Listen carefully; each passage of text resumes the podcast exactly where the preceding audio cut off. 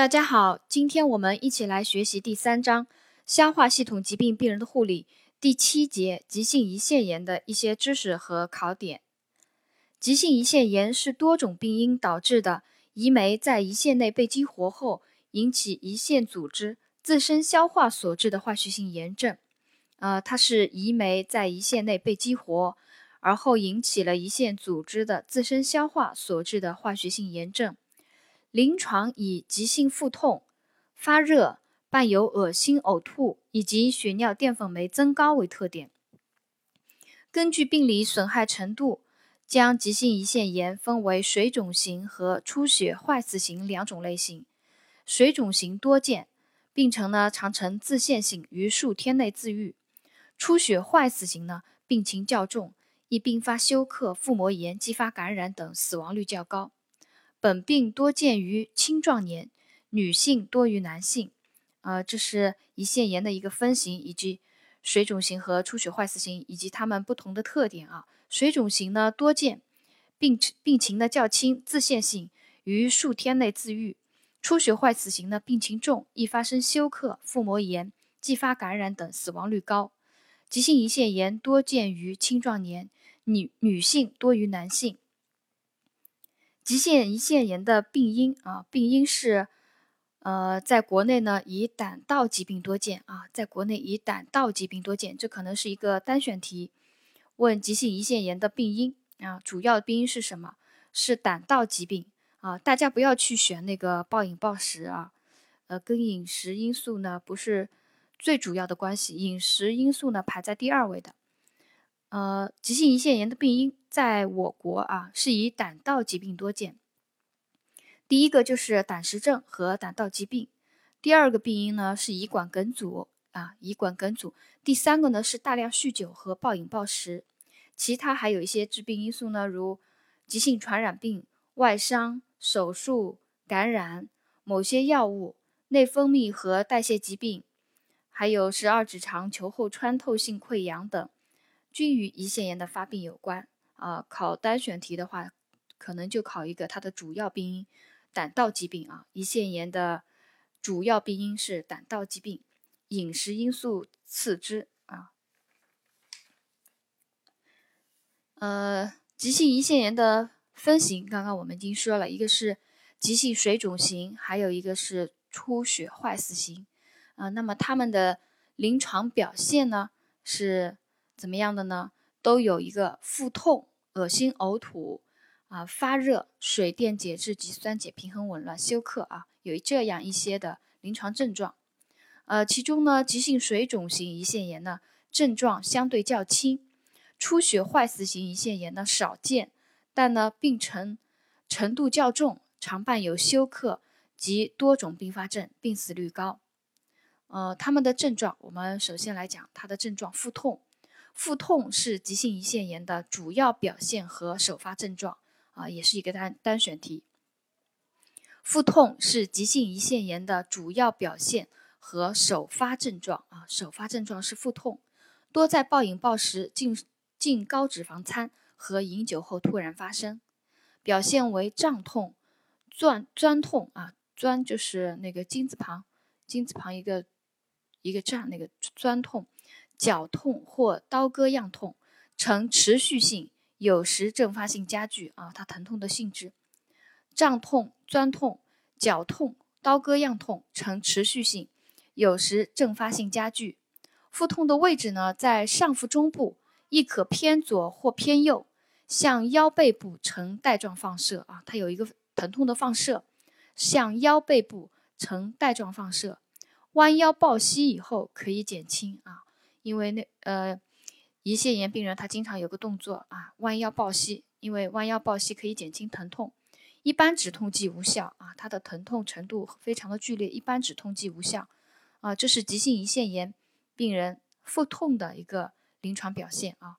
腹痛是本病的主要表现和首发症状。呃，另外它还有恶心、呕吐，还有发热，还有水电解质及酸碱平衡紊乱。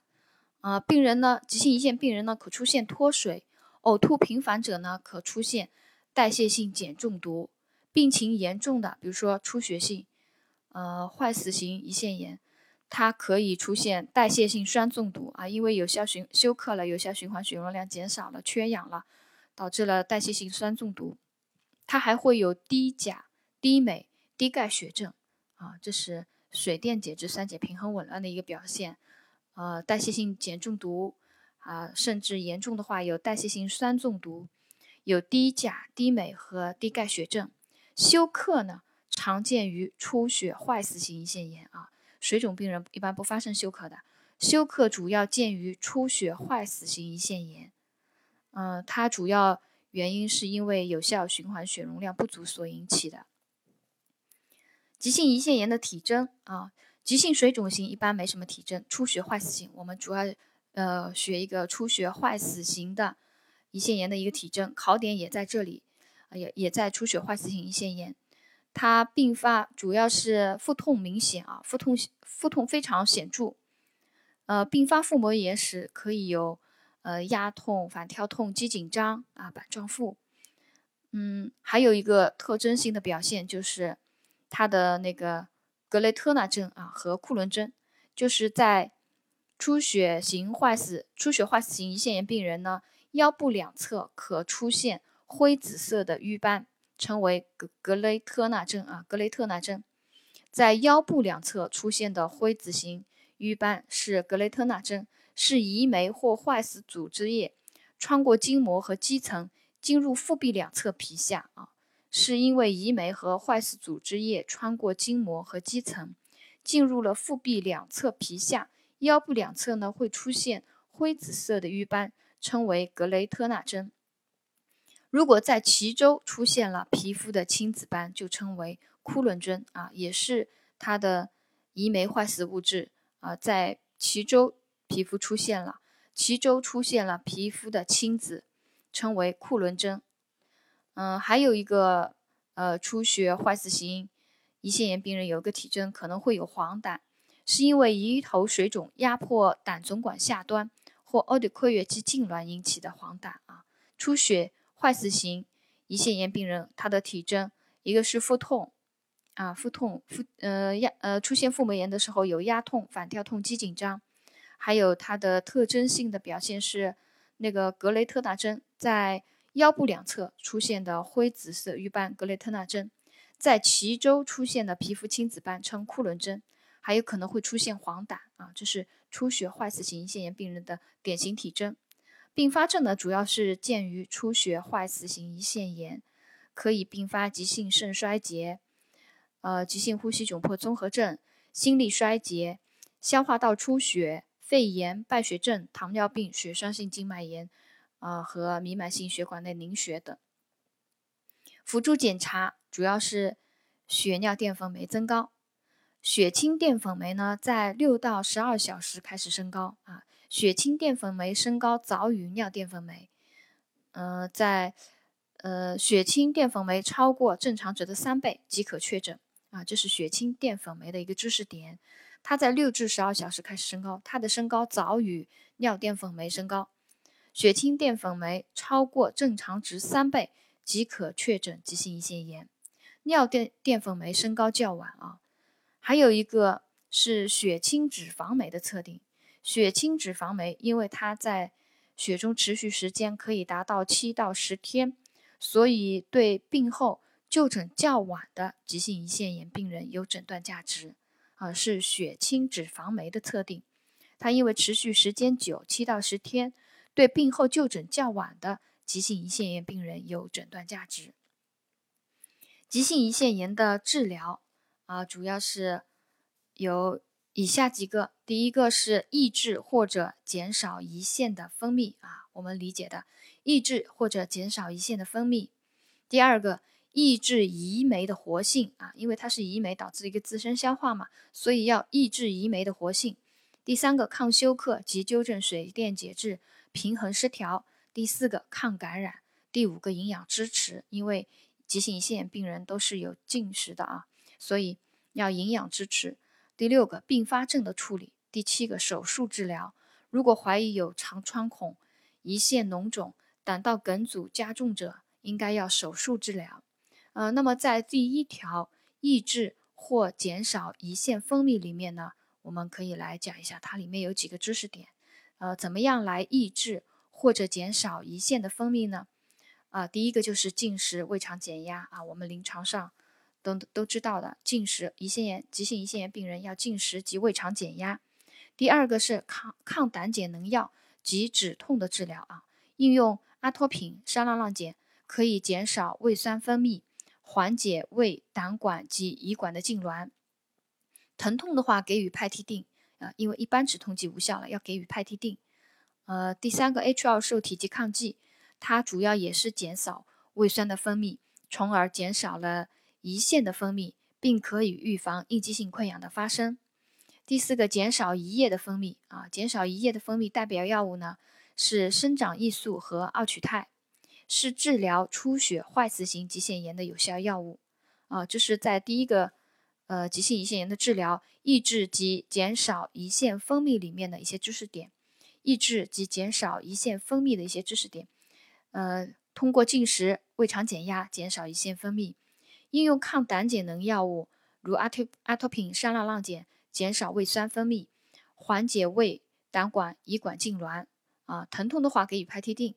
H2 受体拮抗剂运用，呃，通过减少胃酸分泌，从而减少了胰腺的分泌。并可以预防应激性溃疡。另外，减少胰液的分泌啊，减少胰液的分泌是治疗出血型坏死、治疗出血坏死型急性胰腺炎的有效药物。它可以抑制胰液和胰酶的分泌啊，减少胰液、减少胰液和胰酶的分泌。代表药物呢是生长益素和奥曲肽。抗休克和纠正电解质失衡呢也没什么好讲的。抗感染呢？呃，主要是运用第三代头孢菌素类抗生素，嗯，比如说头孢他定、头孢派酮和头孢曲松，目的是降低重症病人死亡率啊，因为感染它可能会导致一系列的并发症，是降低重症病人死亡率的重要措施。抗感染啊，抗感染是降低重症病人死亡率的重要措施。还有营养支持，重症病人要注意。全胃肠外营养 TPN，全胃肠外营养达到正胆平衡啊，满足机体的营养需要。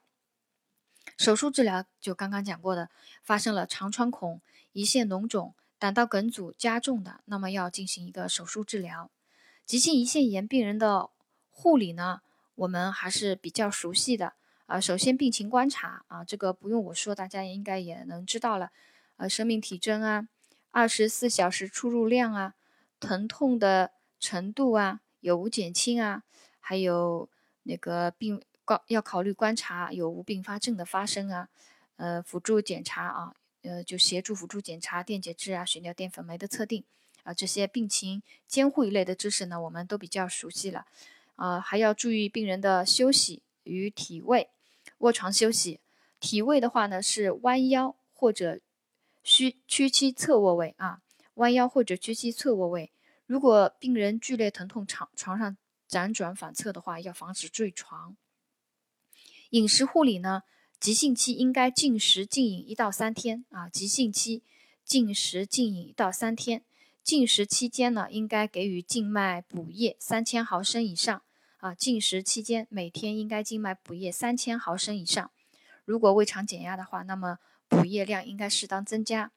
疼痛、呕吐症状基本消失以后呢，可以给少量低脂低糖的流质食物啊。一开始可以给少量的低脂低糖流质食物，以后逐步恢复到正常饮食。但仍应该，呃，仍应该忌高脂肪、高蛋白质饮食，防止复发啊。忌高脂肪、高蛋白饮食，防止复发。药物护理里面呢，呃，疼痛护理我们刚刚讲的是运用派替啶啊。禁用吗啡止痛啊！急性胰腺炎病人禁用吗啡止痛，因为吗啡可以引起奥迪括约肌痉挛，加重疼痛，所以他选择的是派替啶。禁用吗啡，吗啡会引起奥迪括约肌痉挛，加重疼痛。还有做好啊，因为有进食和胃肠减压嘛，要做好口腔护理。病人有发热，要做好高热护理。呃，第六个护理措施讲的是防止低血容量性休克。呃，这里面呢，他讲的就比较详细了。第一个是准备抢救物品，我们知道的啊，准备抢救物品，比如说人工呃呼吸机啊、气管切开包、静脉切开包等。最好呢转入，这个是出血坏死性胰腺炎病人啊，最好转入 ICU 监护，密切监测病人的血压啊、神志啊、尿量变化，防止休克啊，防止各种并发症的发生。